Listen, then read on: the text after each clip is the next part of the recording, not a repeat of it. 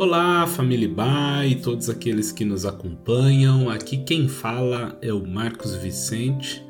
Você está ouvindo o devocional da Igreja Batista Avenida dos Estados em Curitiba, Paraná.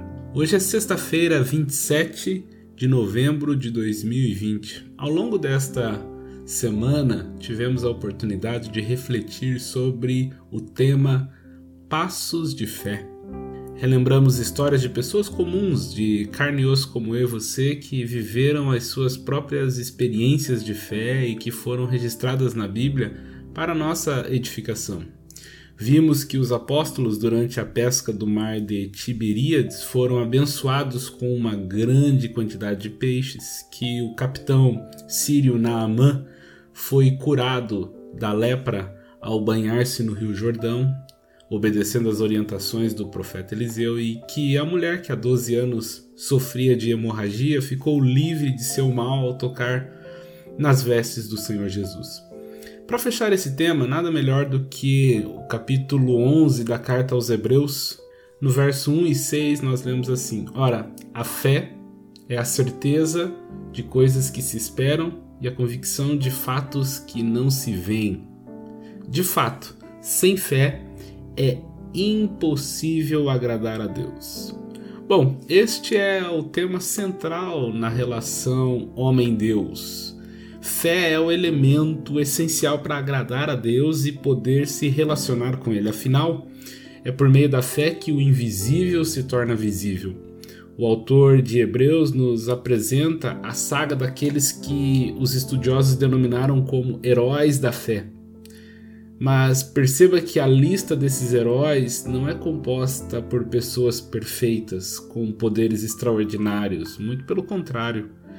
A Bíblia não tem problema em esconder as falhas de seus heróis. Nessa lista nós temos um Noé que embriagou-se, nós temos um Abraão que mentiu, Jacó, um enganador, Moisés, que era inseguro, Raabe, que era uma prostituta, Sansão, que era displicente com seu dom, Davi, que cometeu um adultério e um assassinato.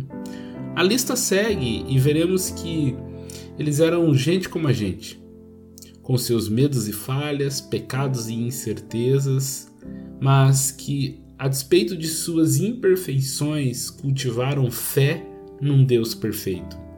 Ao constatarmos esta realidade, podemos concluir que a nossa fé em Deus, por vezes, pode ser vacilante, pode entrar em crise, mas isso não deve nos desanimar e muito menos nos afastar do Deus Santo que desejamos honrar. Outro aspecto importante é o de que os heróis da fé tiveram momentos de vitória, prosperidade e paz mas também de dificuldades, martírios e angústias. Os versos 33 a 38 evidenciam que a vida de fé não é sinônimo de uma coleção de vitórias. Porque quando entendemos que a fé é a certeza do que se vê e a convicção do que se espera, isso amplia a nossa compreensão do para que da experiência da fé. Para que da experiência da fé? Para receber a aprovação divina e entender os desígnios de Deus, e não para submetermos Deus aos nossos caprichos e desejos. É como estar diante de um grande rio. Não é você que pede para o rio te molhar. É você que entra no rio para ser encharcado por ele. Finalizando o texto de Hebreus 11, nos ensina também que a fé verdadeira ela sempre deve nos conduzir a alguma ação, alguma atitude prática. Ao mencionar os heróis da fé, o autor segue um certo padrão de escrita que chama a atenção. Ele diz: pela fé, Fulano fez isso, pela fé, Beltrano fez aquilo. Isso demonstra que a fé precisa ser traduzida em atitude e em ação. Quando necessário, deve gerar quebrantamento, arrependimento sincero e mudança de vida.